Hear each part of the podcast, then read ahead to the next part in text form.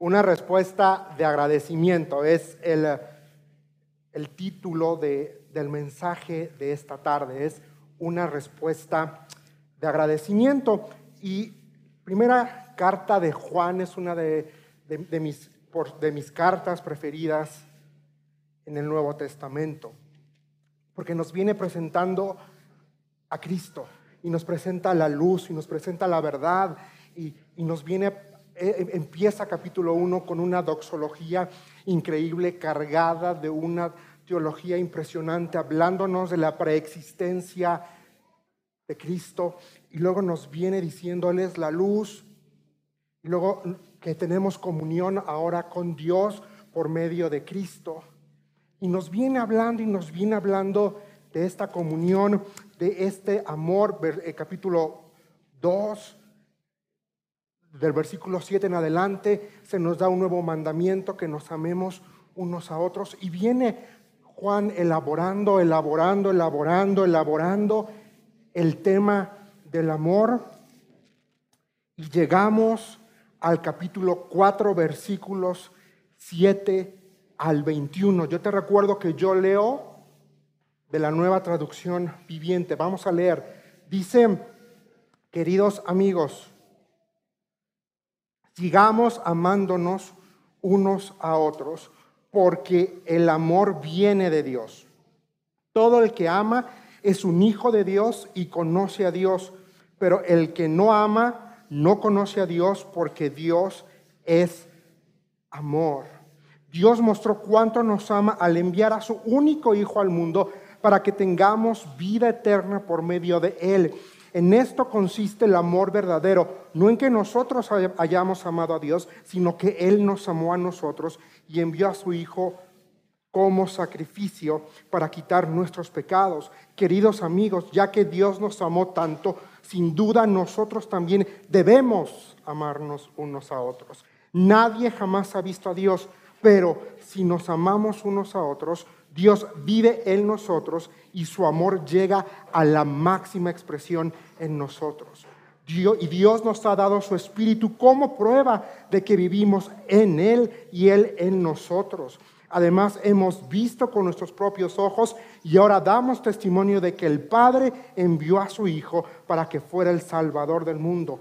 Todos los que confiesan que Jesús es el Hijo de Dios, Dios vive en ellos y ellos en Dios. Nosotros sabemos cuánto nos ama Dios y hemos puesto nuestra confianza en su amor. Dios es amor y todos los que viven en amor viven en Dios y Dios vive en ellos.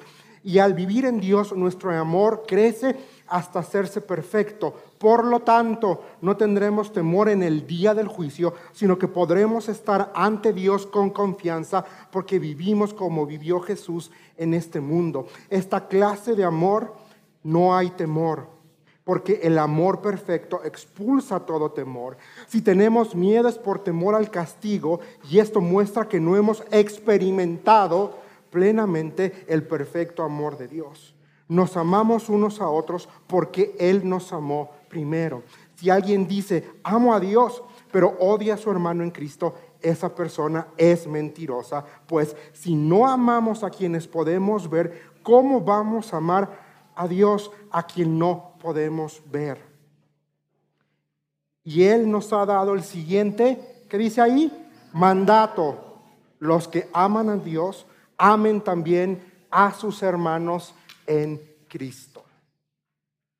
Señor, estamos en esta mañana reverentes delante de tu presencia. Señor, venimos con expectativa y Dios, yo te pido por favor que tomes control de mi persona, de mi mente, de mi palabra. Señor, por favor, toca corazones. Espíritu Santo, prepara nuestros corazones para recibir tu voz, tu palabra, que podamos salir de aquí transformados. Señor, dame gracia, dame sabiduría. Señor, toma este mensaje y multiplícalo en 80, 20, 50, los que sean mensajes individuales. Señor, que cada persona bajo el sonido de mi voz pueda escucharte a ti hablar a su vida de forma particular, de forma especial en esta mañana.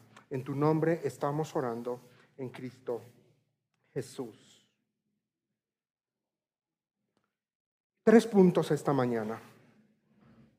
El primero, como les dije, el título es una respuesta de agradecimiento. ¿Y cómo debo de responder? Número uno, yo respondo porque debo ser un canal del amor de Dios. Debo ser un canal del amor de Dios. Versículo 7 dice, queridos amigos, sigamos amándonos unos a otros porque el amor viene de Dios. Todo el que ama es un hijo de Dios y conoce a Dios. Es, decir, dice que el amor no, no, no nace de nosotros. El amor proviene de quién? De Dios. Pero vean lo que dice, sigamos amándonos. Sigamos, sigamos amándonos. Porque el amor de Dios, porque el amor viene de Dios. Sigamos, sigamos, no se les olvide esa palabrita, sigamos, es un acto continuo, es una invitación abierta para que tú y yo nos unamos y continuemos haciendo algo. No dice, amén, Dice, sigamos amando. Es decir, es una cuestión de todos los días, de todos los días. Quizá ustedes que ya están casados no me pueden dejar mentir. Todos los días ustedes crecen y siguen continuando a su cónyuge, a sus hijos. Por muchas materias que reprueben sus hijos, los siguen amando. Por muy sucia que dejen la ropa a sus hijos, los siguen amando. Siguen, siguen, siguen. Pero algo sucede tristemente en la iglesia y nosotros nos volvemos religiosos y nos amamos. Primero yo, luego yo y después yo. Amar unos a otros, mis hermanos, lo voy a decir con todo respeto. Y está bien, no es dar una despensa para, para, para acallar o calmar la conciencia. ¿De qué sirve que tú traigas una sopa o una lata de frijoles si entras rápido y te vas rápido para evitar al que está sentado del otro lado de la congregación en esta mañana? ¿De qué sirve? ¿De qué sirve? Si no eres capaz de saludar al que te da la vuelta, ¿En dónde está tu amor? ¿En dónde está tu amor? Una invitación abierta. Dice, Pablo empieza aquí diciendo en versículo 7, queridos amigos, queridos amigos, amados hermanos, mis muy amados, mis muy queridos, dicen otras traducciones. Sigamos amando. Y hay una razón para esta invitación. Porque dice ahí, versículo 7, porque el amor viene de Dios. La invitación es sigamos amando. ¿Por qué tenemos que amarnos unos a otros? Porque ese amor viene de quién? De Dios. Ese amor no está en nosotros. No es, yo no soy capaz de producir amor por el que está a mi lado. Quizá yo puedo en mi humanidad amar a mi familia, por muy cabezones que sean, perdonen la expresión, yo puedo amar a mi familia. Pero el amor que Dios me da es el amor que me capacita para amar al que luce diferente, para amar al que huele diferente, para amar al que vive en colonias diferentes, para amar al que quizá piensa diferente que yo, para amar al que quizá tiene una carencia diferente a la mía, para amar al que me dio la vuelta y no me saludó, para amar al que me ganó mi lugar en la iglesia en la mañana. Y ya me enojé porque siempre me he sentado ahí, ¿qué se cree? ¿Que no ve que ese es mi lugar?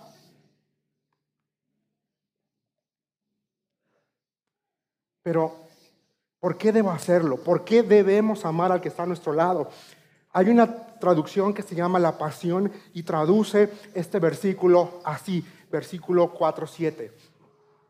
Aquellos que son amados por Dios Dejen que su amor se derrame continuamente entre ustedes. ¿Amor de quién? De Dios, no amor tuyo ni amor mío. El amor de Dios, porque Dios es amor. Todo el que ama, me gusta, dice, es engendrado por Dios y experimenta un conocimiento íntimo Él. ¿Quieres conocer más a Dios? Ama al que está a tu lado. ¿Quieres saber más de Dios? ¿Quieres profundizar en tu comunión con Dios? Ama al que luce diferente. Ama al que te evita. Ama al que tú sabes que le caes mal. ¿Qué es eso de, perdón que lo diga, mis hermanos, de, vemos a una persona en el cuarto, hola, ¿cómo estás? Así de, hola, te saludo. Me salgo del lugar y veo a otra persona que sí me agrada, que sí me cae bien, que sí huele rico y hasta la quiero abrazar. O vemos que hace falta una silla y no la ponemos porque ese me cae mal. Ah, pero no viene el que sí me cae bien porque luego, luego corro a ponerle la silla.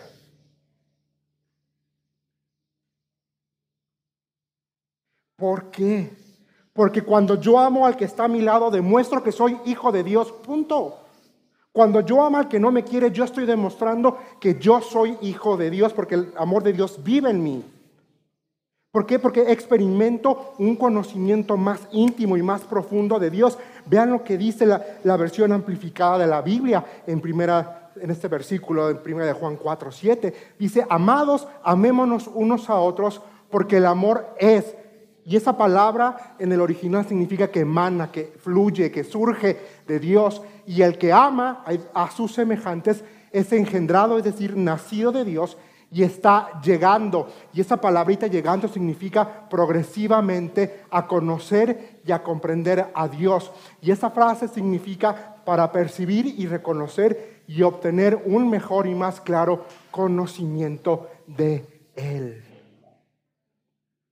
Por eso yo tengo que amar al que está a mi lado, porque así yo puedo conocer y experimentar en una profundidad mayor a Dios. Y es una invitación abierta a manifestar tangiblemente el amor que tú y yo hemos recibido.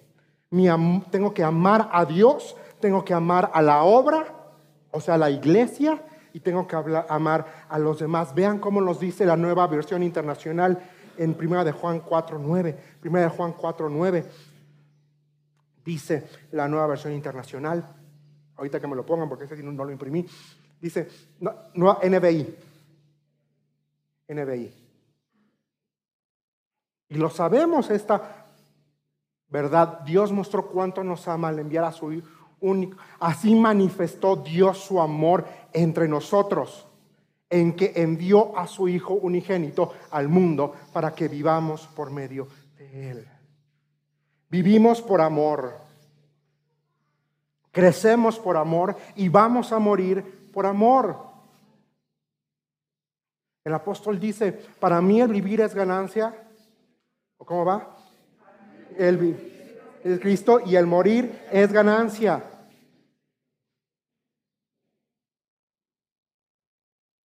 Él no tenía a qué, él, sabía en dónde estaba su amor, en dónde estaba su corazón. El segundo punto esta mañana es que debo honrar. Debo honrar el vínculo divino. Primera de Juan 4:12 dice, nadie jamás ha visto a Dios. Y luego punto y coma dice ahí, pero, en la NTV dice, pero si nos amamos unos a otros, coma, Dios vive en nosotros y su amor llega a la máxima expresión en nosotros. Nadie jamás ha visto a Dios. Pero si nos amamos unos a otros, ¿qué dice? Dios vive en dónde? En nosotros. En nosotros. Una iglesia sin amor es una iglesia muerta. Ah, sí, pero entramos rapidito para no saludar a nadie, para que nadie me toque y me voy antes de que termine el mensaje para no saludar a nadie. ¿Qué es eso? Perdón.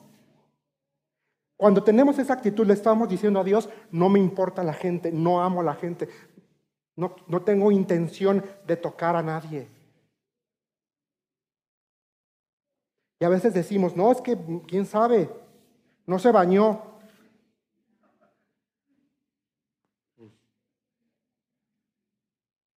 Imagínense si Jesús hubiera dicho, yo no saludo a los que no se bañan. Imagínense.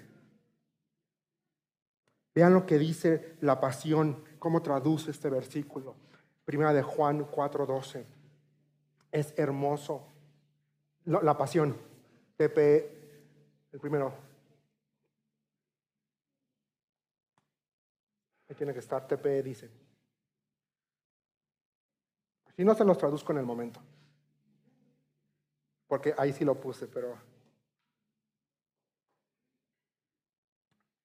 dice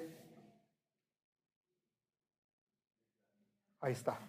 Aquellos que son amados por Dios, dejen que su amor se derrame continuamente entre ustedes. No es el 12, 4, 12. No. Ahí está. Aquí lo tengo. Dice. Nunca nadie ha visto la plenitud del esplendor de Dios. Pero si nos amamos unos a otros, Dios hace su hogar permanente en nosotros y nosotros hacemos nuestro hogar permanente en Él y su amor es traído a su máxima expresión. Dios hace su hogar permanente en mí y yo en Él por medio del amor. Juan 3:16, porque de tal manera amó Dios al mundo que dio a su único Hijo, para que todo aquel que en Él crea no se pierda, mas tenga vida eterna. ¿Cómo honro este vínculo divino que se da entre Dios y yo? Porque por amor ahora tengo un vínculo con Dios. Antes estaba separado, ahora soy hijo, ahora formo parte de la familia de Dios y tengo comunión con el Padre por medio del Hijo. ¿Cómo honro este vínculo divino? Respetando la verdad de Efesios 1.13. ¿Qué dice Efesios 1.13, mis hermanos.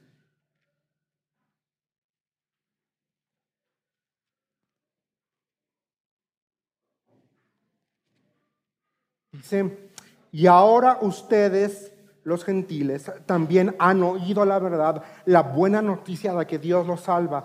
Además, cuando creyeron en Cristo, Dios los identificó, dice, como suyos al darles el Espíritu Santo, el cual había prometido tiempo atrás. Identificó. Jesús dijo, en esto la gente va a conocer que ustedes son mis discípulos si se aman unos a otros. Identificación. El no amarnos a, a nosotros mismos es no identificarnos con Cristo. Es voluntariamente decir, no me importa hacer poco, hacer menos la obra de Dios y como bien nos, ilustraba en la mañana el pastor, hacer esto.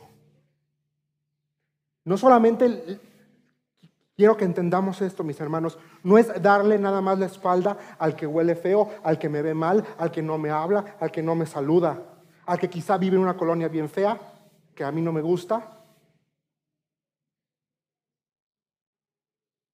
Es darle la espalda a la obra de Cristo.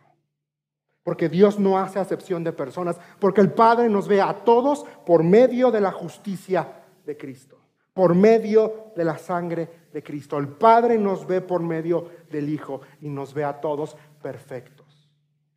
Nos ve a todos iguales. A todos. Ahora sí que dice, primera de Juan 4:12, en la amplificada.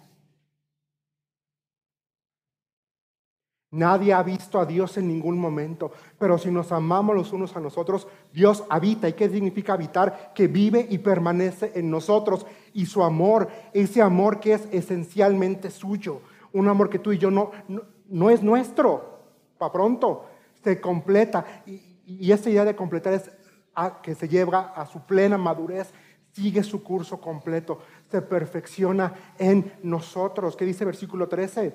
Ahí mismo de, la amplificada. Dice, por esto llegamos a saber, y esa palabra saber significa percibir, reconocer y comprender que permanecemos, o sea, que vivimos y estamos en Él y Él en nosotros, porque Él nos ha dado, nos ha impartido de su Santo Espíritu. Tú y yo no podemos amar, no tenemos la capacidad en nuestra humanidad, pero tenemos a Santo Espíritu en nosotros, el cual nos capacita, el cual nos habilita y nos permite amar al que está a mi lado, sea creyente o no sea creyente. A todos. Tercer punto. Y si estoy yendo rápido, pero quiero irme a unos ejemplos prácticos en la escritura. Tercer punto esta mañana es, debo responder al amor de Dios. Primera de Juan 4, 19, aquí en la nueva traducción viviente, dice, nos amamos unos a otros porque Él nos amó primero.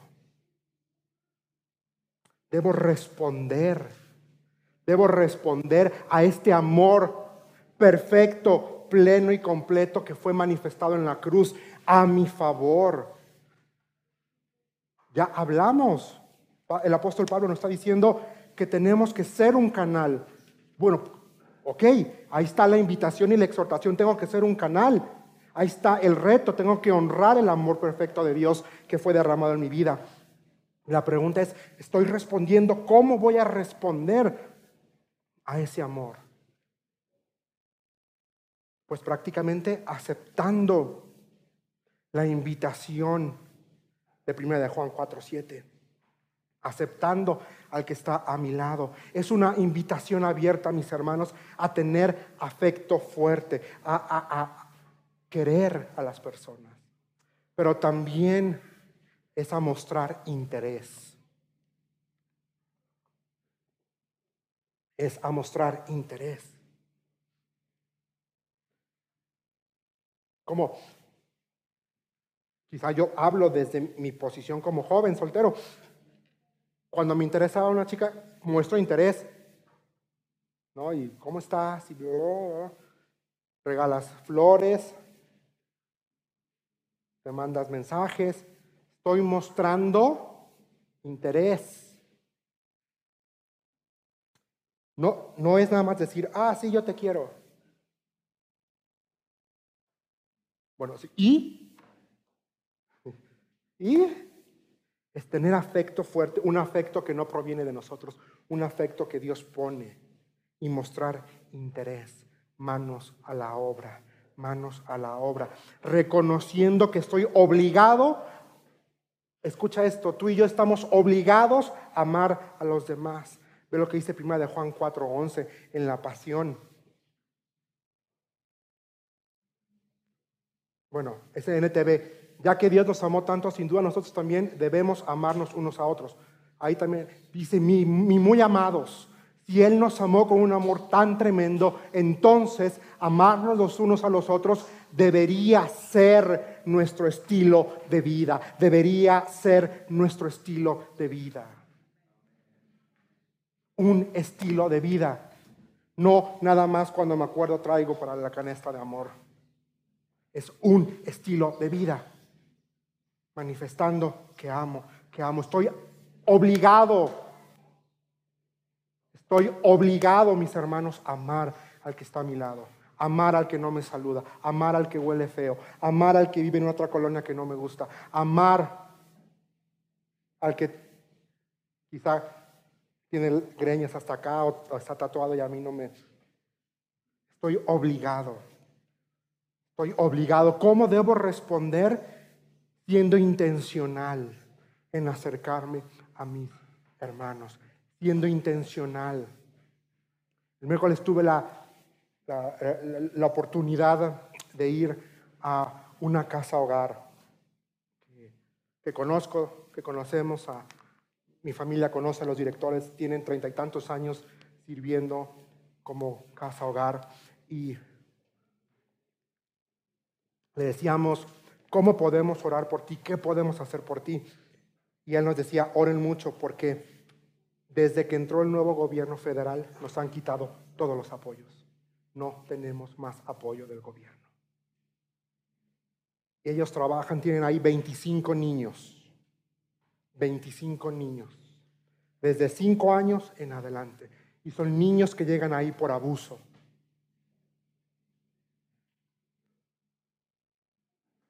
Hay casos impresionantes.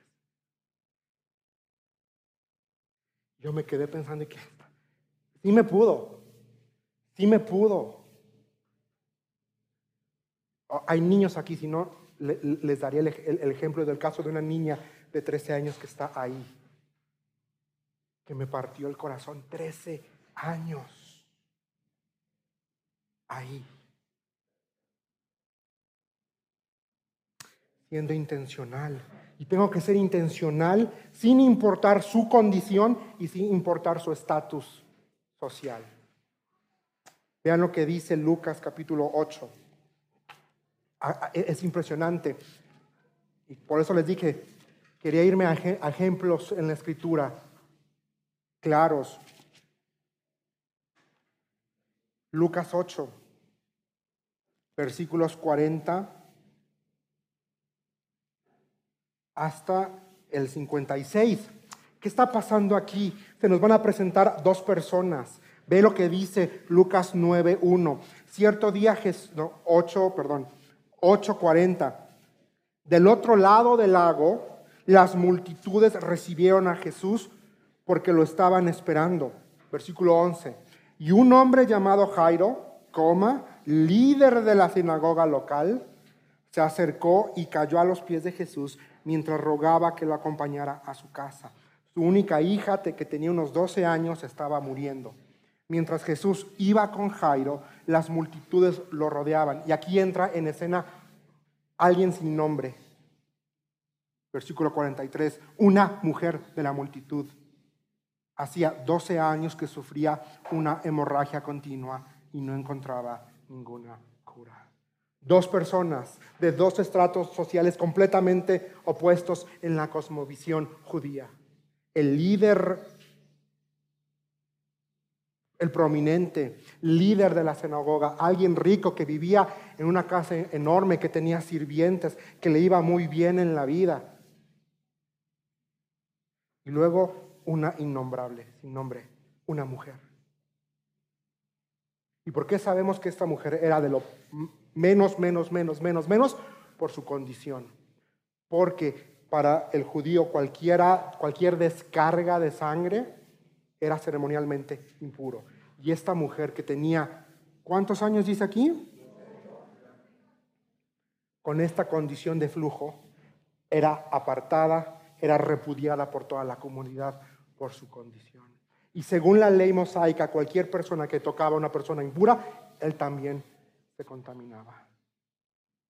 Pero a Jesús no le importó tocar a una mujer, que una mujer contaminara, lo tocara. Pero a mí no me toques porque me va a dar COVID.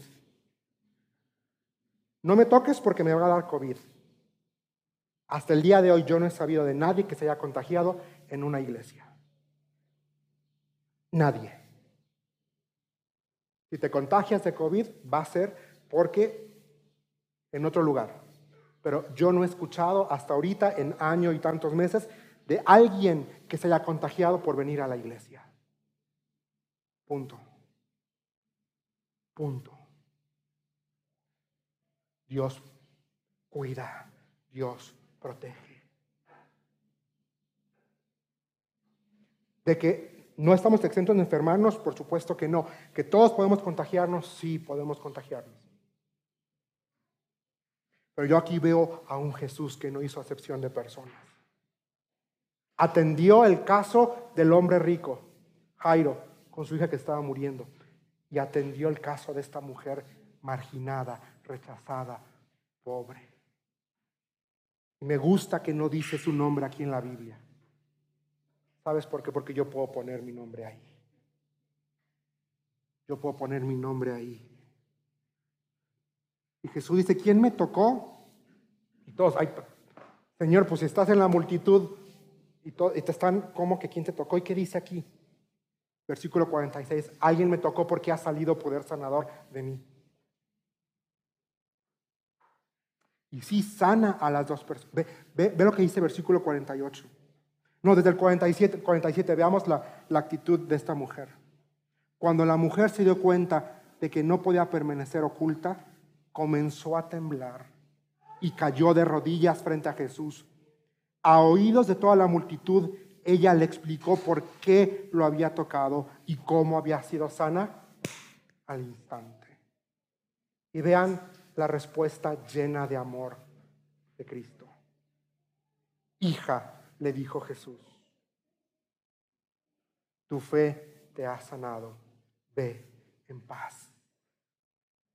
Ve en paz. Para todos nosotros esa es la palabra que tenemos que llevarnos hoy. Ve en paz. Ve en paz. Tu fe te ha sanado. Y sí, nuestra fe nos sanó de la condenación eterna. Nuestra fe en Cristo Jesús nos sanó de una separación, pero también nuestra fe el día de hoy nos permite en paz amar al que está a nuestro lado y tener paz con el que está a nuestro lado. Jairo, líder prominente. Esta mujer contaminada, impura y pobre. ¿Y Dios hizo acepción de personas? No. Pero yo me digo que soy cristiano. Saludo a este y a este no.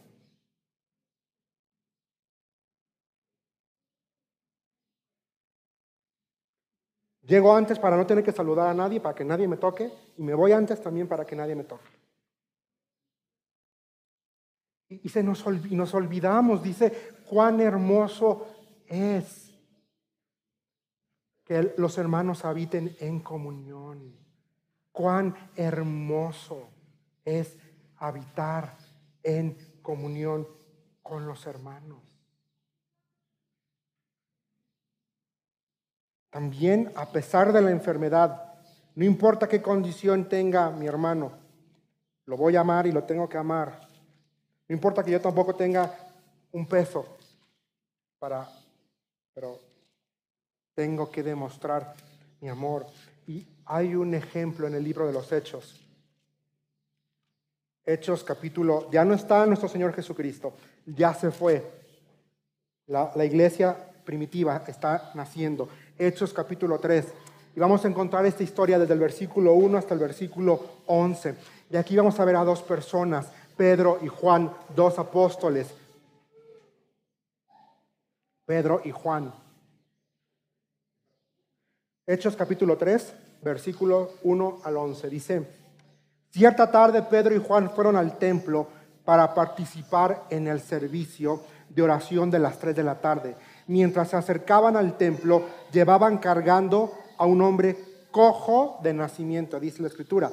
Todos los días lo ponían junto a la puerta del templo, la que se llama Hermosa, para que pidiera limosna a la gente que entraba. Cuando el hombre vio que Pedro y Juan estaban por entrar, les pidió dinero.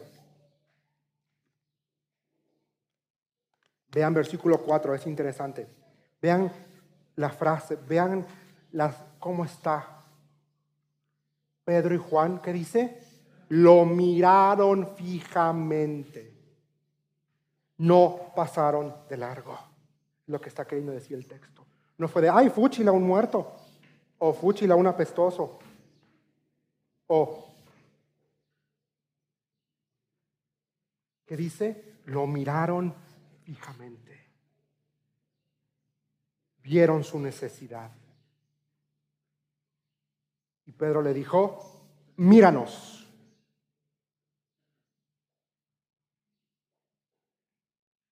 Versículo 5, el hombre lisiado los miró ansiosamente, esperando recibir un poco de dinero. ¿no? Es como, ya hice mi agosto aquí, yo creo que pensó este hombre, ya.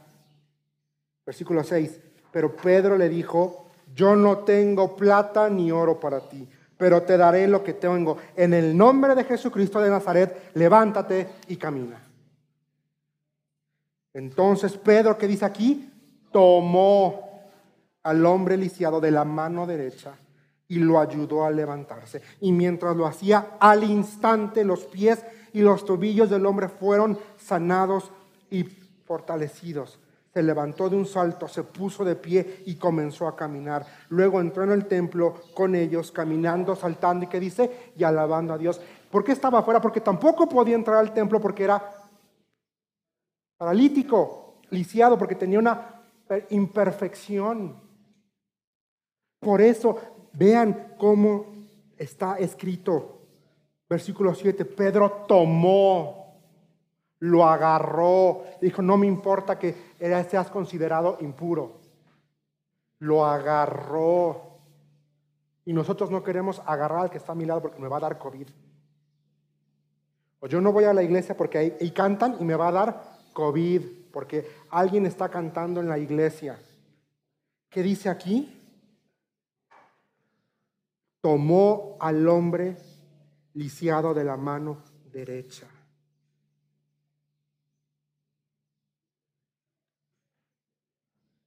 El amor, la gracia y la misericordia son más fuertes y más grandes.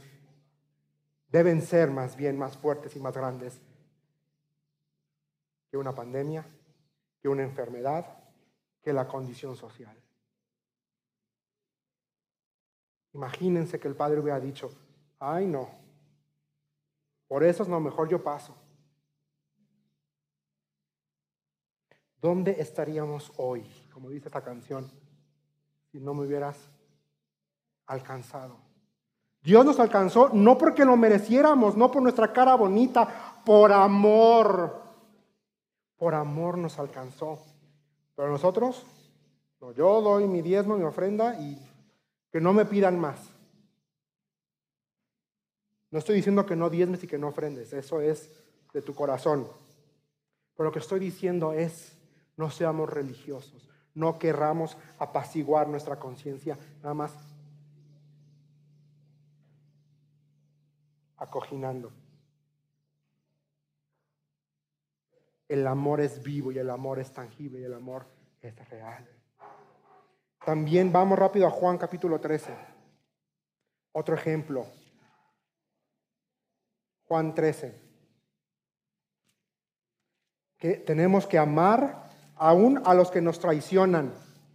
No, pero es que traicionó mi confianza, me hirió, me lastimó, me... Bueno, ¿qué está pasando en capítulo 13 de Juan? Jesús está lavando los pies a los discípulos. Y ve lo que dice versículo 31. En cuanto Judas, ¿quién es este Judas? El que traicionó. Aquí Judas está saliendo para ir a traicionar a Jesús. En cuanto Judas salió del lugar, Jesús dijo, ha llegado el momento para que el Hijo del Hombre entre en su gloria y por causa de él Dios será glorificado. Y dado que Dios recibe gloria a causa del Hijo, pronto le dará gloria al Hijo. Mis queridos hijos, voy a estar con ustedes solo un poco más de tiempo y como les dije a los líderes judíos, ustedes me buscarán pero no pueden ir a donde yo voy. Así que, aquí está versículo 34, así que ahora les doy un nuevo mandamiento. Ámense unos a otros tal como yo los he amado. Ustedes deben amarse unos a otros. Versículo 35 es impresionante. Dice, el amor que tengan unos por otros será la prueba ante el mundo de que son mis discípulos. Acaba, o sea, Hacía dos segundos lo, traicionaron. Estaban por irle a recibir sus 30 monedas de plata. Y Jesús que dice, amén, amén, amén, amén. Estaban ahí todos. Versículos antes léelo, Jesús dice, uno de ustedes me va a traicionar. Y dice, seré yo, seré yo, seré yo, seré yo, seré yo. Y cuando llega con Judas le dice, órale, haz lo que tengas que hacer ahí está en, la porción escritural. Haz lo que tengas que hacer. Se levanta Judas y se va del... Y en este contexto de traición,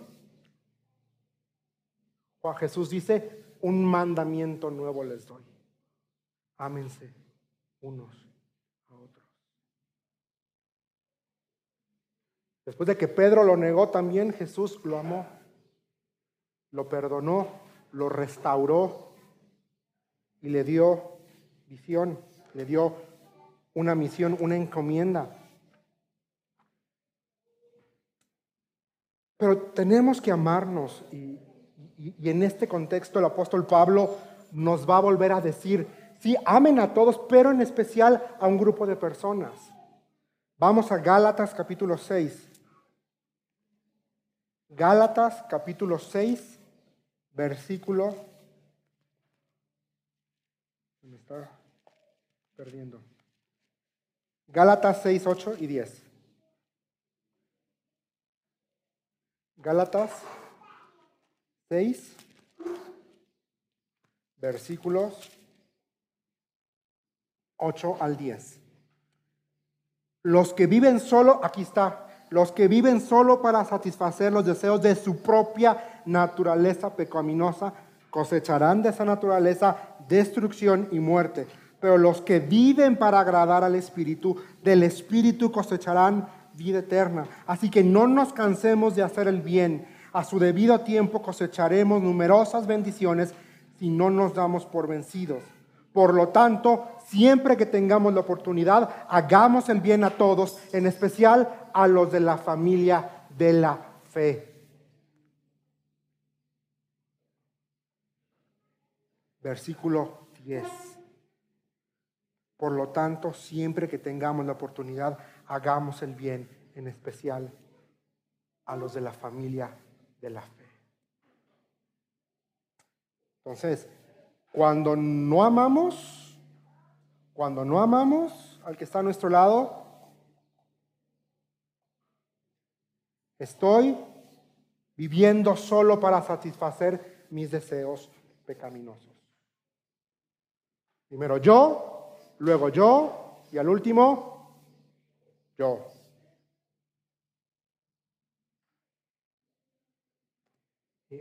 Hay una historia en el segundo libro de Reyes. Me queda poco tiempo. Y em,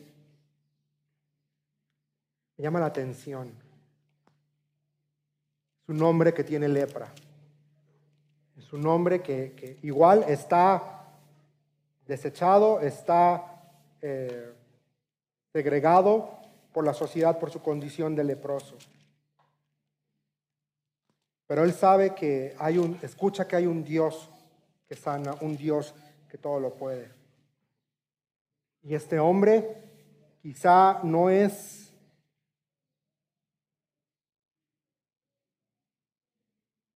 la mejor persona del mundo. Este hombre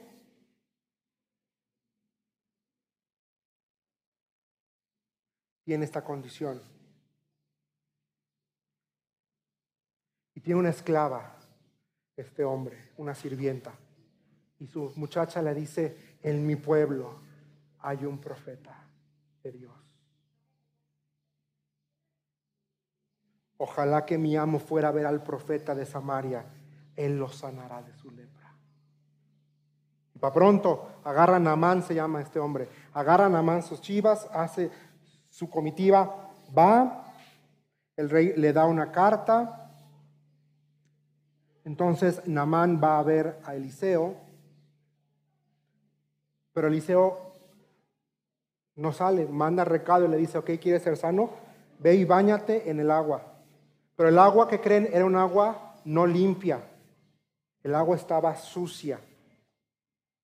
Eh, versículo 12 del segundo libro de Reyes capítulo 5, vean lo que dice Naamán. ¿Acaso los ríos de Damasco, el Ábana y el Farfar no son mejores que cualquier río de Israel? ¿Por qué no puedo lavarme en uno de ellos y sanarme? Así que Naamán dio media vuelta y salió enfurecido. Y a veces tenemos esta actitud para con las personas. No es lo que yo esperaba, me doy la vuelta y mejor me voy. ¿Para qué? Sus oficiales trataron de hacerle entrar en razón y dijeron, Señor, si el profeta le hubiera pedido que hiciera algo muy difícil, ¿usted no lo habría hecho? Así que en verdad debería obedecerlo cuando sencillamente le dice, ve, lávate y te curarás. Versículo 14, cambia la actitud. Entonces Naamán bajó al río Jordán y se sumergió siete veces, tal como el hombre de Dios le había indicado, y su piel quedó tan sana como la de un niño y se curó. Y se curó.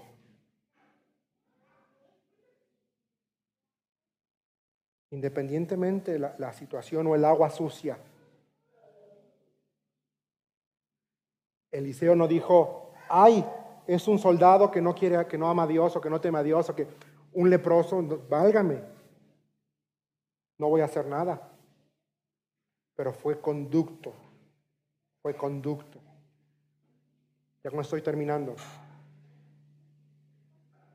Hay otra porción en el libro de los Hechos, otra historia que, siempre me ha llamado, bueno, todas me, gustan, pero esta me da risa porque eh, está un hombre y recibe un encargo, y según nos dice la escritura que está, imagínense, mediodía, sol del desierto del Medio Oriente, y le dice Dios, órale, agarra y vete, órale, porque tengo, tengo una misión para ti.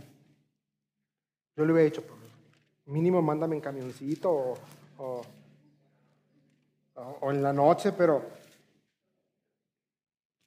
pero no. Hechos capítulo 8.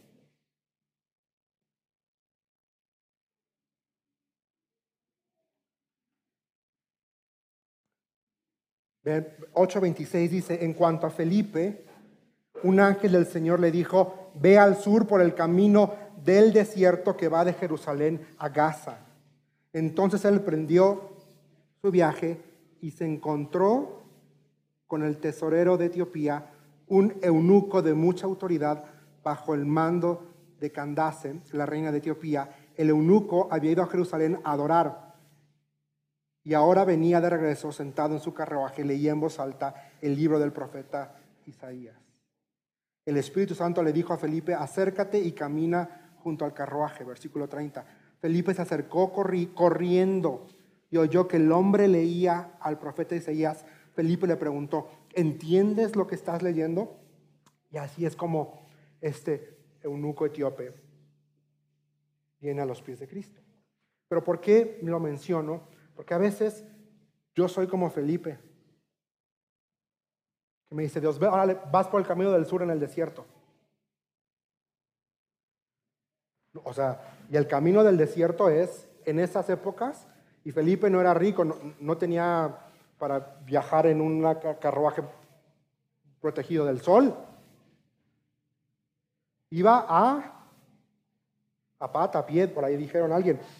¿Por qué? Porque aquí dice que Felipe se acercó corriendo, el versículo 30 quiere decir que no iba ni montado, ni nada cómodo, iba caminando en el sol del desierto del Medio Oriente.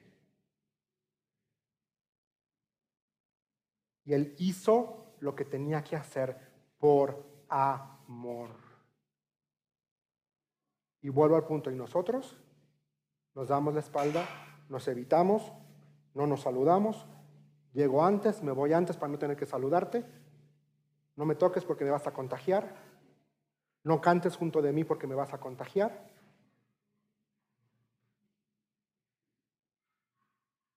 ¿En dónde está el amor que decimos tener?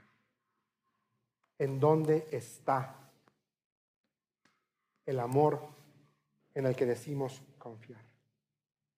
No le hablo a tal porque es de otra colonia diferente a la mía. ¿En dónde está el amor que debemos tener?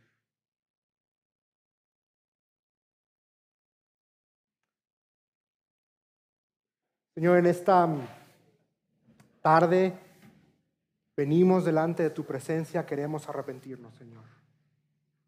Queremos, Padre, al menos yo quiero pedir perdón por todas las veces que he sido negligente en amar al que está a mi lado. Perdóname, Señor, por ignorar, por ignorar al que está a mi lado. Señor, perdóname por hacer menos tu palabra. Señor, quiero experimentarte plenamente aún más. Y según esto, Señor, según tu palabra, la única forma de experimentarte aún más es amando al que está a mi lado. Señor, tu palabra, usaste al apóstol Pablo para decir, Si alguien dice amo a Dios pero odia a su hermano en Cristo, esa persona es mentirosa.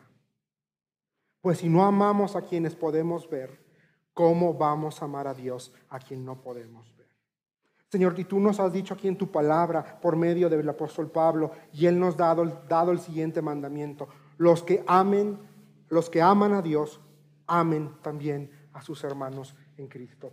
Señor, ayúdame a manifestar mi amor por ti al tiempo que amo a la persona que está a mi lado. Señor, perdóname, Señor, límpiame, Señor, guárdame, Señor, ayúdame, Padre.